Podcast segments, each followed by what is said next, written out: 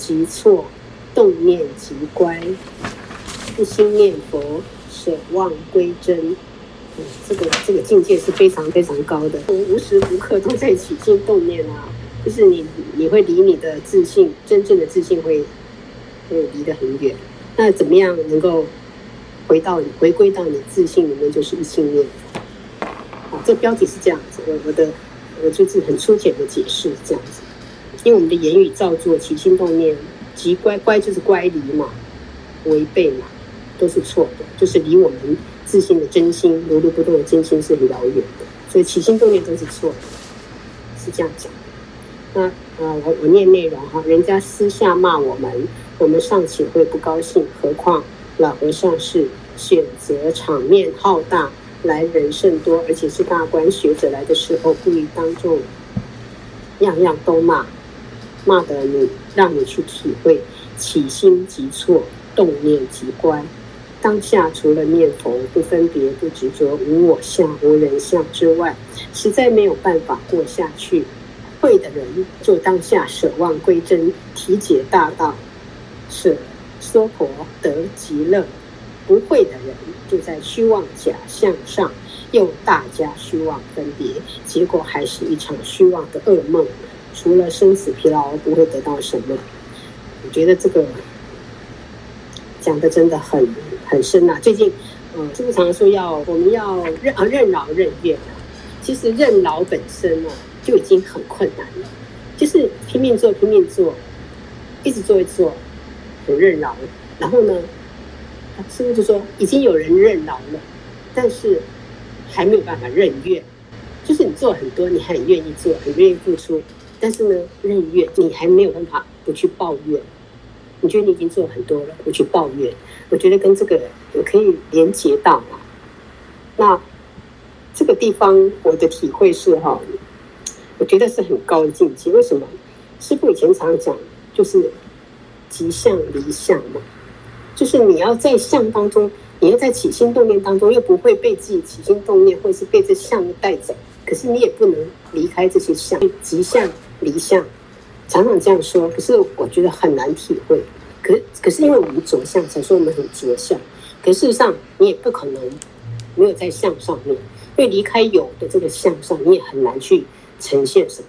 所以就在境界里面，你才能够考验出你是不是真正的不受境界、被境界转走。那所以在人家在骂骂你的时候，讲你做错的时候，你当下的反应是什么？可能会为被为自己辩解，我哪有错？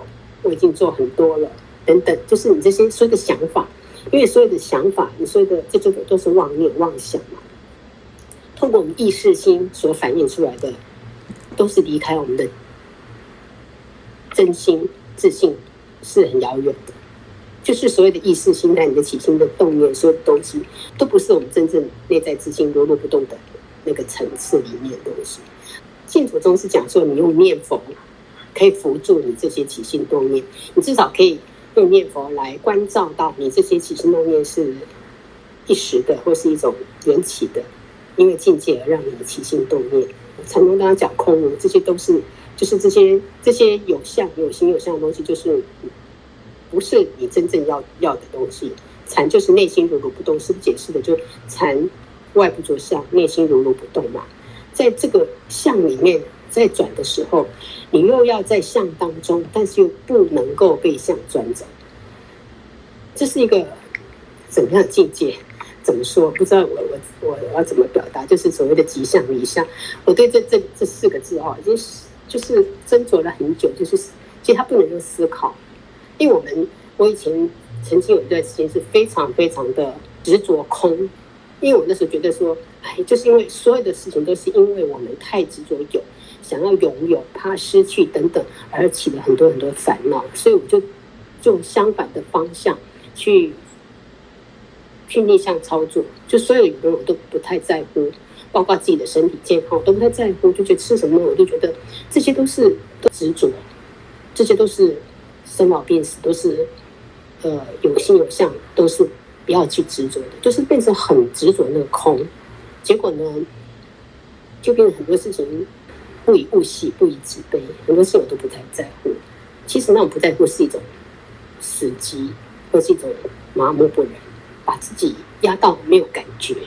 那这个跟跟这个我们讲的起心动念，我们对很多事情都有反应，那是另外一个错误，那都是不是正确的。就是说，你必须要在境界当中，又不会离开境界，又不会有起心动念。我不知道我这样讲大家听得懂吗？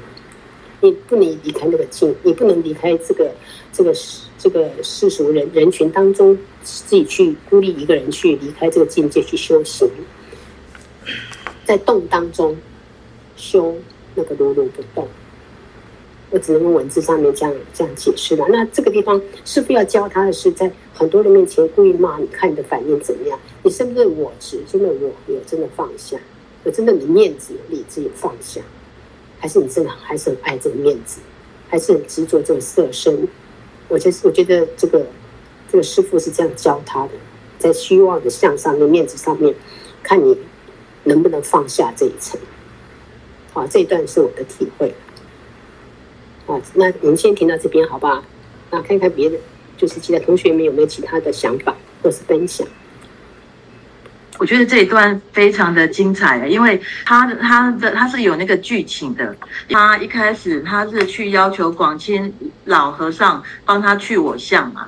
广钦老和尚怎么帮他去我相呢？那前面就讲说说，呃，比如说在大的场合，在他们在办那个皈依的时候，然后呢，广钦老和尚呢，道正法师的的恩师讲讲说，哎。你怎么那么大胆，竟然竟然站得比师长还高？还有就是说，当天呢，因为有很多人要求要皈依嘛，那按照平常的惯例，皈依证都是由道正法师的恩师或者其他师傅代替老和尚来填写取法名。但是那天老和尚竟然跟大家讲说：“你们看他自作主张，归正都是他自己写，目中无人，心里哪有尊重师长？你们到底要请我做证皈依，还是请他？”道正法师的恩师呢，一听就不敢再写嘛，然后赶紧把皈依证整理好，送到老和尚的面前。结果老和尚又说，说他两句就生烦恼了，不要写，通通要我要给我自己写。这一大堆是要叫我怎么写，怎么取，取名叫传圆、传扁、传贤、传田、传凸、传凹。他就在讲这些例子啊。那呃，在这个后来刚刚那个静云师姐念的这段文里面，嗯、就有一段的话，我觉得蛮有趣的，就是说，就是老和尚选择这个场面大、来人甚多的时候，而且是大观学者来的时候，故意当众这样样样都骂，骂的让你去体会起心即错，动念即乖。当下除了念佛不分别、不执着无我相、无我相、无人相之外，实在没有办法过下去。那这边的话，我想请示法师的是，在那个场合里面。广钦老和尚训练弟子，真的他的方法真的非常的妙，因为当下被训练的人、被训练的弟子，好像除了说，除了念佛之外，除了不分别、不执着无我相、无人相之外，真的好像也没有办法做其他的一些反应。那当下好像就是那一个结果，真的就是在是广钦老和尚要教的那个 的那一个部分。那这个场景是非常鲜明的，然后是非常有剧情的，是非常有趣的。那那个那个场景就是不是说，就是去我相的一个标准的一个状态？我不知道我这么讲会不会有点含糊，但是那个场景确实也只能念佛，然后假装我不是我，无人相、无我相那个状态。想请示法师的是，因为刚刚那个公案就是要去我相嘛。那可那就是那个状态，其实是广清老和尚是非常厉害、非常高明的一位师傅。对，他是故意的，因为对于想回去的人，老和尚就会出招，就是故意的，要考你的起心动念。因为一个人敢跟老和尚说：“老和尚，你去我相，师傅师傅，请你帮助我去我相。”那就表示他最起码敢讲。有很多人想要得到法，想要进步，可是连主动开口都不愿意。众生十个人有七个人是属于不愿意开口的人。我先把次第，因为刚刚有听过一梅讲的，也听过静莹讲，我讲一点不同角度的切入的东西，大家听一下，反反向思考一下。所以一个人敢跟你的师傅说：“哎，师傅，哎，你帮我去我相。”那起码他有相当的勇气，因为他敢讲，就是知道准备要接招了嘛。但是通常激情是刹那的，哎，感动善念是一时的，但是都是昙花一现。就是我们一说完之后。我们就沉浸在对跟师傅讲，请师傅帮助我，因为我要进步，我要突破我的障碍，我要进步。我们可能沉浸在那个感觉，但是一个证悟的人，他看的不是这个，最起码他看的是你已经跨出第一步了，所以他会帮你加温。可能你现在只有三十分的马力，你的师傅至少给你六十分到九十分的马力，这才叫做你的师傅。都给你三十分，你会过关，那就不叫考试，所以不可能考你三十分的考试考试卷。这个前提先懂的时候，那我们再往下讲。所以当他的师傅跟他说。在当中，跟他说：“哎，到底名字谁取的啊？你都是自己自以为是啊，目中无师长。然后这个心念就在考验他徒弟的这个想法。我这样师傅用这么难听的字眼，这么不好听的字眼，然后你的感受是什么？所以当一个学生提出这个请求的时候，他的师傅就意念到他心念里的这种想成佛的心，所以在当下就破斥他，用一些他的他手上在做的事情，他才会有当机者嘛，才有感同身受。”如果只在法上讲道理，那个一点都不会硬心，没办法打，没办法一枪打中他。所以高段的老师就是见招拆招，看到你出什么境就考你什么题目，看你当下如何处置。然后这个情形是很困难的哦。所以他大乘法师他的师傅就说，他当下只有无我无相，是不是？刚才讲的这些，只有念佛不分别不执着，无我无相才能办法过。对，确实是这样，一定得这样观想。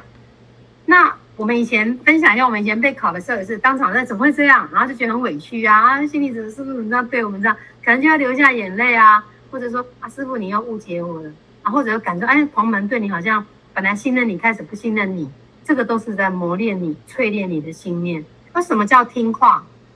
师傅在训练徒弟的时候，就是要他听话。那听话的标准呢？我有听话啊，那是你的看法。何谓听话？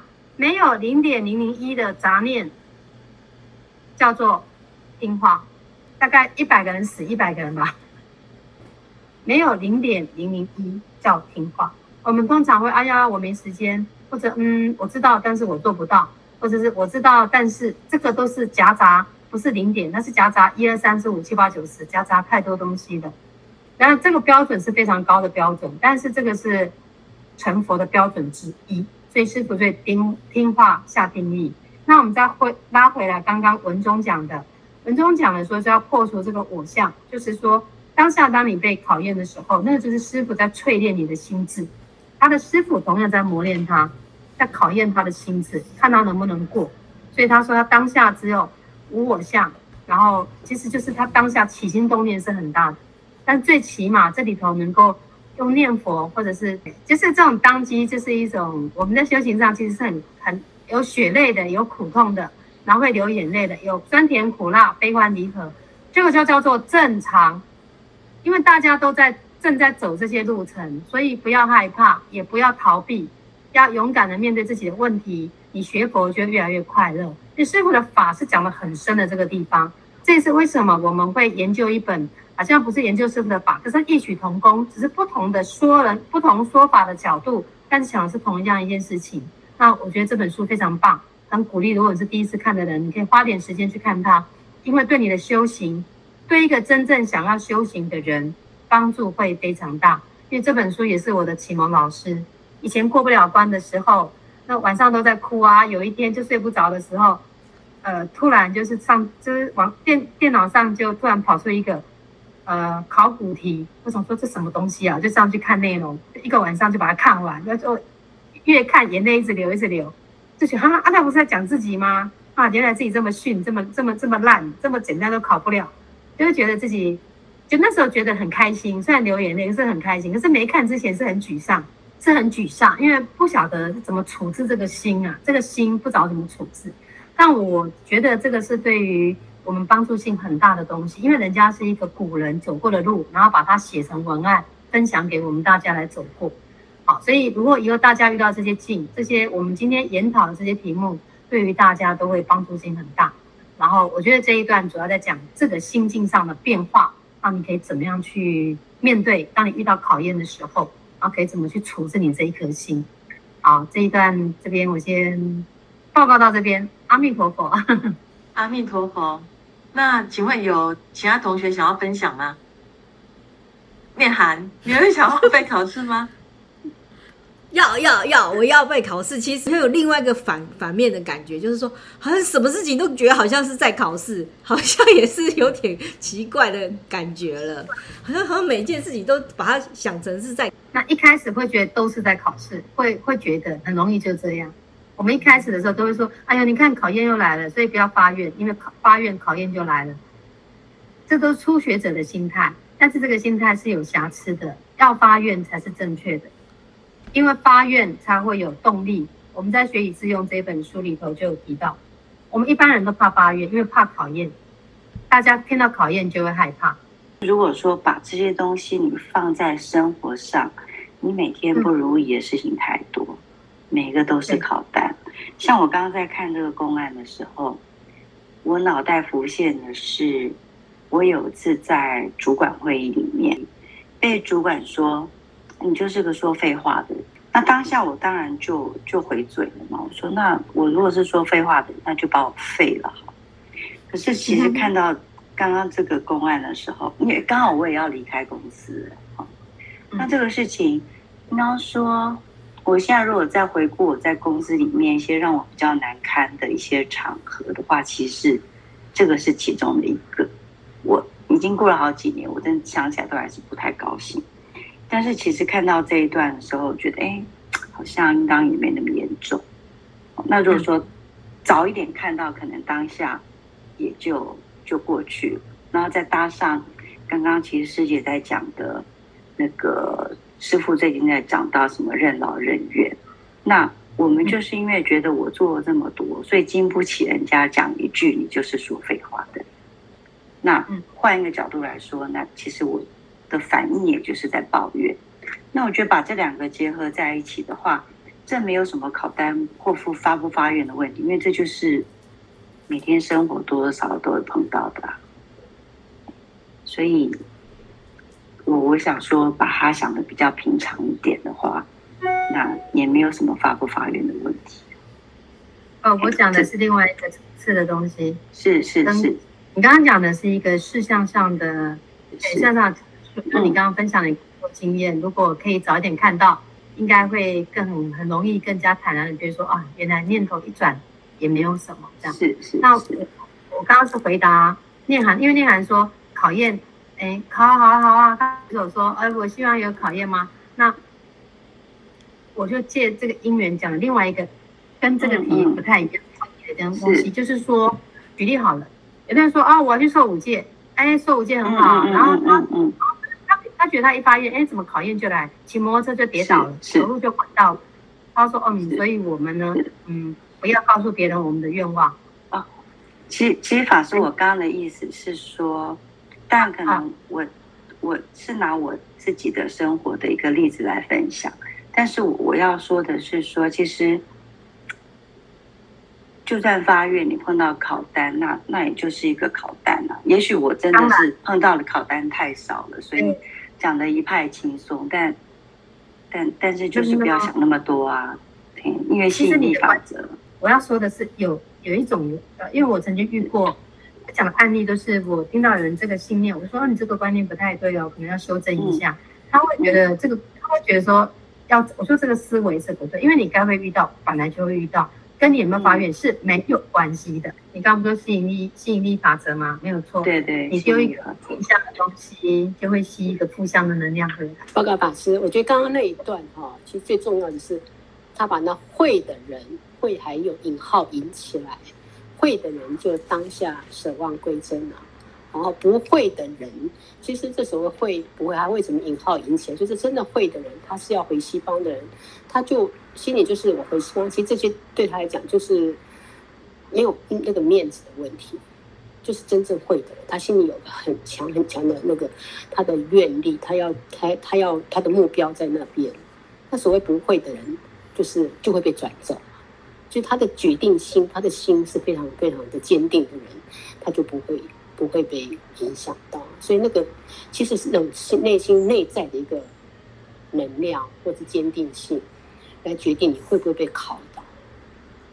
那我们想，我们以前有听过人家讲说，会的人修一念，不会的人修一世，就是我们会会修的，他修他的念头，细微到他的念头上。那不会修的人，就是一直在事项上面，一直在着相修行，那就修一辈子。那我觉得这这这这个地方这一段很重要的就是会的人和不会的人，就是你的决定性，你内心真正的，你知道你的目标的话，你就真的比较不容易被转走了。感恩静音师姐，我觉得静音师姐讲的很有趣啊，因为会跟不会，不会的人。又就在虚妄假象上，又大家虚妄分别。刚刚这句话让我想到我们之前的谈到那个“过场”两个字，人生舞台上啊，就好像在演自己的那个角色啊。那如果说不会的人，又开始在进行另外一个角色的一个扮演啊，我我是这种感觉。然后，然后我有一个问题想请示法师，就是从刚刚内涵那个问题啊。会觉得说，好像每件事情都是在考试。在我的想法里面，其实修行本来就是战战兢兢、如履薄冰的一件事情啊。但是有时候我又会想说，如果把自己常常搞得这么紧张，这样也不对。但是修行不是就是要守住每个念头吗？所以有时候我就会很挣扎。挣扎什么？我必须要很认真的把每件事情都当做在考试吗？这样我会不会把自己搞得太紧张了？不对，因为还在过程当中，你会紧张。如果你已经过场了，你怎么会紧张？还没过场，还正在经经历而已。你还正在，不是你啦，就是这个对象还在正在经历，所以他会紧张。哦，我要注意我起心动念，我要谨慎。如果一个很谨慎的人，他还注意谨慎吗？不用。因为他已经行仪都是这样的，都谨言慎行，他还可以让别人觉得他谦谦君子，可是他的行仪都是谨慎，他不让你觉得他很谨慎，这才是师傅在讲的无为。就说如果以谨慎叫做君子，叫做有道德的人，一个有道德的人不用刻意呈现他很有道德，才叫做有道德的人。一个真正有道德的人是在行仪当中都举手投足都像有道德的人。但是却不让人家觉得像一个一把尺在规范别人，这才是一个真正有道德的人。所以他会觉得他会小心谨慎吗？他不会觉得他在小心谨慎，因为他已经过了，他已经真的完成，就是他已经圆满他的人格的那个特质。我们又用世间法来讲一下，哎，是这个意思。对，我赞成法师这样说的，法师讲的真的很好，因为那是一个过程，就是师父一直叫我们要多去历事练心。你就是在很多经历里面，你到后来被练到，就是变成你都可以接受，怎么这样也好，那样也好，怎么样都好，那就是你因为经历过很多，被考过很多，你就是所谓的考，其实是要很庆幸自己被可以在那个过程里面发现到你那个不足，或是你那个没有修正到的地方，没有注意到的地方，很多的磨练之后，你到后来就就很多事情就会很淡然，就很淡定的去面对。所以其实不用怕那些考试，你说他考试也好，反正就是一种经历嘛，你就是要去立事练心，就是勇敢一点嘛。修行就是这样。所以老师刚刚讲的是层次的问题，在过程里面真的会紧张，刚开始，因为你不懂嘛，很多不了解，到后来你就觉得说，哦，那就你就是那种心智要很健康，说，哦，原来我没有注意到这，原来这是我缺乏的元素，原来我没有考虑到别人的角色。考虑到别人想法，就是自己不足的地方，你就觉得哦，那又又增长了我的见识或什么，就是很健康的的的想法去面对所有的挫败，或所有的就是不足的地方，或所有的人家的批评，我们就只能很正向来面对自己。因为刚刚法师这样讲，就是当你最后真的是没有什么考不考，你就是逆来顺受嘛。师父讲逆来顺受，其实我们也都没有办法做到了。可是总是一个目标嘛，所以想请示法师，所以到最后的结果，是不是得到大智慧跟大自在？对呀、啊，当然，那是必然的。人生最大的快乐是什么？放下。对，我本来让给大家猜的。人生最大的快乐是什么？成佛。成佛。哎，对，哦，很好，很好，很好，进阶版。但是在还没进阶之前，还没成佛之前，要先能够放下。对，放下才有可能成佛，没有可能成佛没有放下，那是不可能的。继续，好，我再念第二段，再念一次。好，又哭又又笑又哭又感动又惭愧。每当恩师告诉我老和尚对他的种种考验教导，我时常听得一面笑又一面哭，一面感动又一面惭愧忏悔。笑的是很欢喜的因缘遇到这样的开示，有机会了解自己的毛病；哭的是自己一向都没有觉醒，都被我相拖去团团转。我感动的是，恩师可以在老和尚的座下，让他磨练将近二十年，类似这样的考题磨练，每天换形式、换境界，考来考去，那种滋味只有身历其境才能了解。惭愧的是，如果那些题目考到我，我可能会不及格。这是道正法师就是在听他的师父在呃跟他。讲这过程的时候，他的心情嘛，哈。那这边其实我只想分享一件事情，就是他讲那句话：“哭的是自己一向都没有觉醒，都被我相拖去团团转。”因为我觉得这段里面最重要是这句话：没有觉醒的很多很根本的东西都被我们忽略，譬如说三皈依：皈依佛、皈依法、皈依僧。皈三皈依最重要就是觉正净嘛，皈依佛佛就是觉悟觉者嘛，皈依法就是正嘛，就是正而不邪，皈依僧就是净而不染。所以我其实我每天晚课的时候，在三皈依的时候，我都非常非常的定睛，我是非常认真的，因为那是我每天很重要的一件事情，对佛的一个发愿。皈依佛，我就告诉我自己，我一定要常常保持觉醒。不能被自己的习气带走，所以在皈依佛的时候，我就观想自己是很很清醒的、清醒的状态，不要一直在那种就是这习气或者是负面的情况，绝对不要让自己就是就想到我是在觉醒状态。那皈依法的时候，就告诉我自己，做任何事我一定要秉正正的正的方向，不能有任何邪念、不好的念头。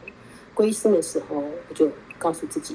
让自己越清净、越简单越好，所以我觉得在这地方这一段我读下来，我觉得这是我可以分享给大家的，就是觉正性，这是佛法很重要的根本的东西。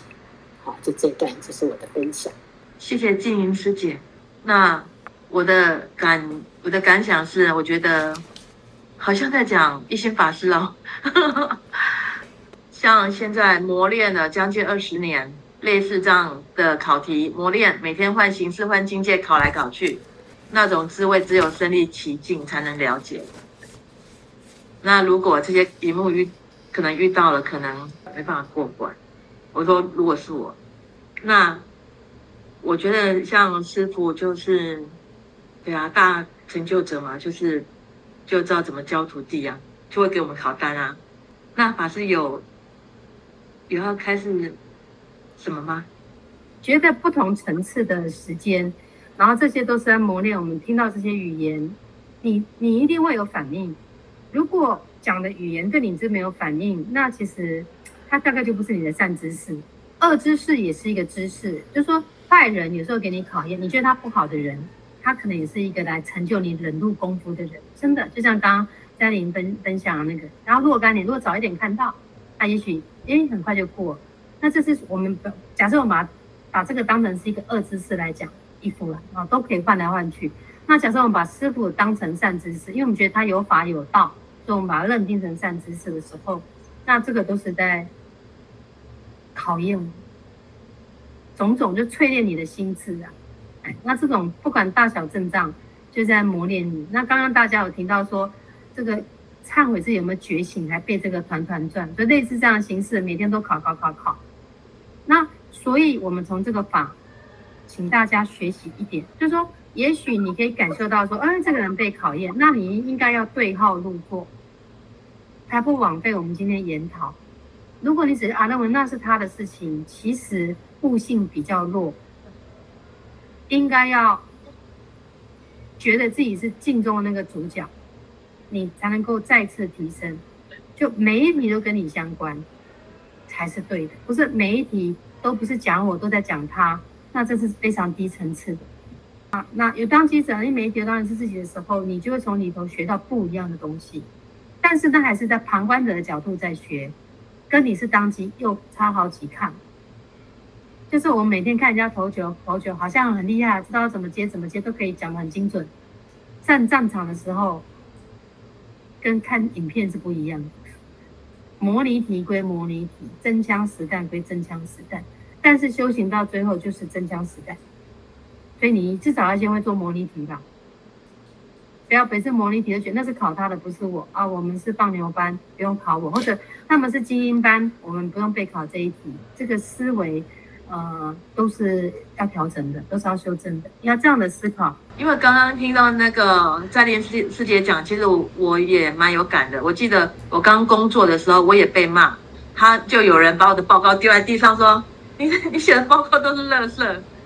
后来觉得学佛蛮好的，对啊，心境会帮忙很大。嗯，慧文师姐要讲吗？还是品瑜师姐？我讲一下好了，就是我刚才听到。那个就是金怡师姐念的那一段，然后还有法师的开示，我就觉得很惭愧了。就是学佛学了也有快十年了，但是我觉得我每次遇到同样的一个境界，他就是每天都会来考同样的境界。为什么会每天都考同样的一个境界？就表示我都没有进步嘛。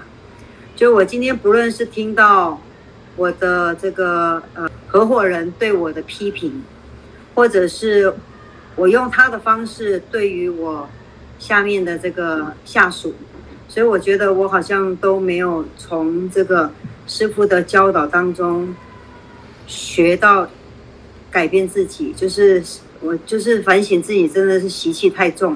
刚才因为大家有一直在讲到这个境境界的问题，就是斋林师姐讲的那个境，就是。我的合伙人会用这样的方式来对待我，但是我今天对于我下面的这个下属的时候，我还是用同样的方式去跟他讲说，你讲的这些都是废话。所以刚才大家在做一个分享，我就反省我自己，我怎么也都没有从学学修当中去改变我自己，难怪我会一直在同样的一个境当中一直走不出来，就是我一直都没有进步。这就是我的一个分享，跟我的一个反省。品瑜师姐，要不要讲一下？每天几乎都会念佛，但是念到一段时间的时候，觉得说为什么会遇到那么多挫折？当下的时候真的很想放弃，但是又跟自己讲说，转个念就过去了。然后每天还是习惯去念佛，心情不好就念佛，让心情念到，就是让心情念到平静。我觉得这是一个很好的方法。不管遇到什么事情，我就觉得念佛或是念圣号，就是会比较舒顺自己的心情。以前我是不会做这种事情，但是之后接触佛法跟接触师姐跟爱法师们，我就觉得说转个念就过去了，事情也没有什么大不了的，就做自己就对了。谢谢，谢谢品瑜师姐。感恩慧颖，你要不要讲一下话？觉得这边老和尚对他恩师的这种考验，其实就是一个教导。那其实其实生活中有很多的考验，比如说你的是你不喜欢的人，或是你的同事，是可能是你的小孩，甚至是路上不认识的人，他都可能给你很多的考验。就是这种考验，好像就是一种，其实你就把它当成好像是一种教导，就是好像他就是给你出一个考。想通了，或是想过了，好像他就是一种教导，就是好像，呃，好像也会对他们保持一种感恩的心呐，啊，见招拆招吧，对啊。然后这里还有提到一个，就是有些人会不知道是考题，或者是他不会问问题。像法师刚刚讲到，是说道正法师的师傅，他会知道自己的问题，然后所以他就会去请示说，我要怎么去。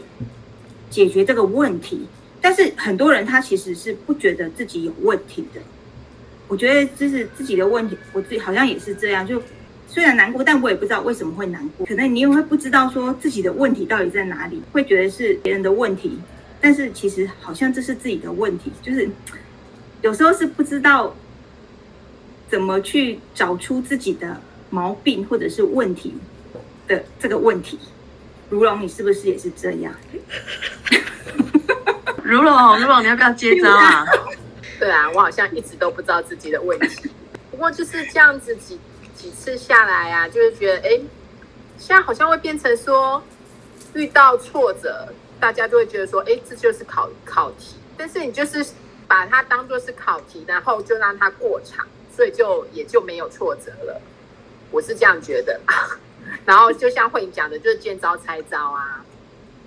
那好，刚刚那个法师有讲到说，就是当人别人遇到问题的时候，我们可能就是要对号入座，就是的确我们就是要去反思反思一下，说，哎，自己是不是也会是有这样的问题？可能利用这样的方式，然后来找出问题吧。大概是这样。啊，我觉得你刚刚的回答，我觉得挺好的。我突然越来越能够理解你，因为我们都觉得你真的是无忧无虑，真的。每天都过得很快乐。对，法师报告完毕。没有，就是没有想法的人，所以我也很努力的在吸收。我回馈一下如龙跟刚刚慧莹提的题目，我会专心写的笔记哦。第一个，跟刚刚一美说很突然了解卢龙，很羡慕他，他无忧无虑。然后他刚刚讲的说，他觉得也没有什么考验，就见招拆招，对不对？通常考试是这样子，也分小考卷、大考卷。再讲白一点，可能这个考卷还没考到你的点，很多人一张小考卷就不行了。那就是这他是一个比较执着的人，这一句话也不行，那一句话也不行，那个也不行，那个也不行，那他学最多都是考试。其实这没有什么考试不考试，就是小小的东西而已。不要让不要让他过，就是让他过。那他当然没有什么考试不考试。那我回馈你刚刚讲的，哎，好像那也就是去见招拆招，这个这个观念对不对？对哦，正确哦，没有错，见招拆招。但是如果那个招可以让你拆解掉的，通常就不会是考试喽。你听得懂我意思吗？不是，我是针对你这一题是完全 focus 是针对你在在讲的，我是对你的属性的某些东西在回答你的点的问题，那才会回应刚刚慧莹讲的，他好像都没有问题哦。就是内心比较豁达跟开朗，对很多东西都不会往心上放，这个是正确的。这样是这样是这样的人比较快乐，比较怡然自得，这是很棒的哦，这是好的人格特质哦，这需必须要继续保持下去，这是很棒的。但是我回馈给你就是，有一天，某年某月某一天，你一定会考到你的点。你最在意什么就考什么，怕什么来什么了，这样懂吗？所以学佛就要训练，什么都不怕，就什么都可以接受，最后就没有办法有东西考到你。如龙可以明白这个意思吗？正平常心就其实就平常心了，也就就是保持这样就好，保持豁然呃豁然开朗的心，这是正确的，这是很棒的，就这样就好了。OK，好，那我回答慧莹的问题。他刚刚说有时候不知道自己的问题在哪里，对不对？刚刚慧莹讲的这一题。所以为什么要有师傅？因为我们是学生，学生他有很多的问号，问号也有很多的烦恼，烦恼。学生也没有证悟，所以为什么需要有善知识？你要老高的境界的人，他才可以看到你的问题。那通常我们一般人都在同温层取暖，同温层了解意思吗？对，所以同学之间能够看到有限，不是说不行，没办法看到更深入的东西。所以善知识就是很重要的一件事情，所以你的老师会发现你的问题，问题又来了。当老师丢问题给你的时候，你要接球吗？会，请作答。接球 吗？对。接啊。现在似懂非懂，或者还感受不到那个契机点，不急，先写下来。就觉得自己怎么那么笨，怎么把所有心思都花在那些地方？他觉得自己太傻，自己会打从，他很想拍自己脑袋一瓜。因为这种事我都干过，所以我讲得出来。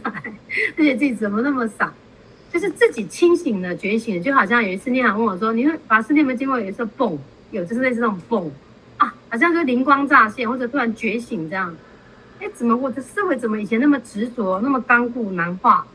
然后自己还不觉得自己刚固难化，自己还觉得说，哎，我为了某些事情在坚持，这个是对的啊，怎么会这样子呢？有一天你自己从心里会觉得自己很傻。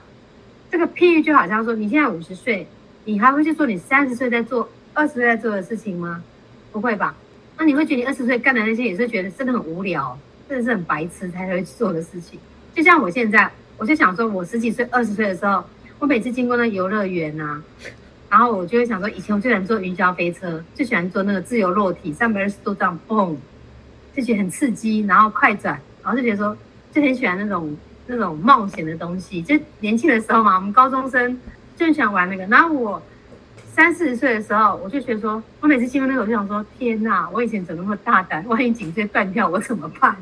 万一万一颈椎散掉，我不就完了？我怎么会做这种事情？真的是笨蛋的行为，就觉得自己好蠢，好蠢，好蠢。举例啦，当然是因为不同的年纪看法不同，年纪轻觉得是很新鲜冒险，或者觉得很好玩、很有趣、很安全。就是说，同样一件事情，可是我们人生随着你长大，你看的角度不同，眼界不同，你对事情的判断都不一样。所以，透过学佛，认真的去修行，会让我们改变很多一些错误的知见。所以我先把答案告诉你，等你有一天遇到这个答案的时候，你就啊，老师，我在。你在哪一年哪一年几月几号说过？今天真的，我真的这么觉得，我真的很笨很呆。原来那个有什么好执着的？所以你可以理解吗？嗯，可以。我觉得你是心有戚戚焉，但是还不能对号入座，所以不用急。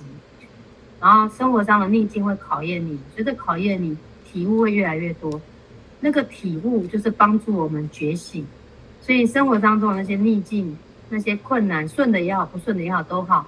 那都是帮助我们清醒、觉醒，知道自己的人生到底为什么而生，然后这一辈子要做什么。你自己会笃定，因为别人告诉你都是别人的经验，当你自己走过，你才会明白。所以你自己要去证明你的生命，不是拿别人的例子框，你也不会拿别人的例子。当你的个性也不是，所以 OK。但就是我刚刚讲，就是按照你现在的进度表，但是要加稍微加快一点，加快一点，你懂哈？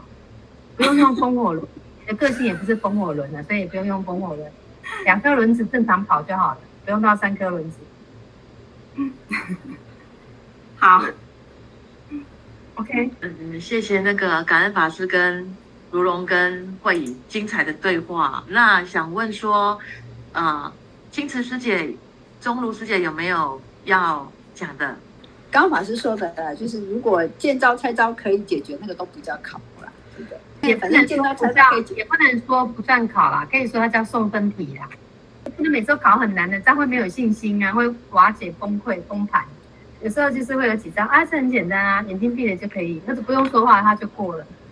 不一定啊，人生当中就是说它不会刺激到你，就是见招拆招就把这件事情给解决了，就是这样子。就是自己心理上不会觉得说哦，我好像就是呃被。被误解，被什么什么，就是心理上没有这一些的想法，就是我努力把它就是解决好了，就这样子。对。那我我觉得，当然会觉得说，跟以前自己的想法，我觉得不太一样。以前自己一开始可能就开始就有一些的情绪出来，就会觉得说，嗯，为什么会是这样子啊？然后就就觉得被误会的时候，以前就开始会觉得，哎，他怎么可以这样？他怎么可以怎么？那现在我会觉得说自己比较没有这些情绪，就会觉得说，啊，我把它说清楚。就这样子就好，虽然是要花一点时间，就是我要说清楚之前，我就会把所有的就是证据，好，早期的啊，就从发给你，就是这些些有有 A B C D，从发给你，好就完了，那这事情我就过了，我在想说，如果我不要去找这些证据，就是事情就是就是这样子，你了解也好，不了解也好，反正事情就是这样子。所以考验是必然的，必然的。然后我们考验最难过的关，通常就是我们的家人，不是你，所有的人，线上所有的人都是一样。要在意你的人考你才会痛嘛？刚刚不是讲了吗？见招拆招的那个卢龙，平常心就好。你越想往生西方极乐世界，考题就会越来越逼真。这样子，可以吗？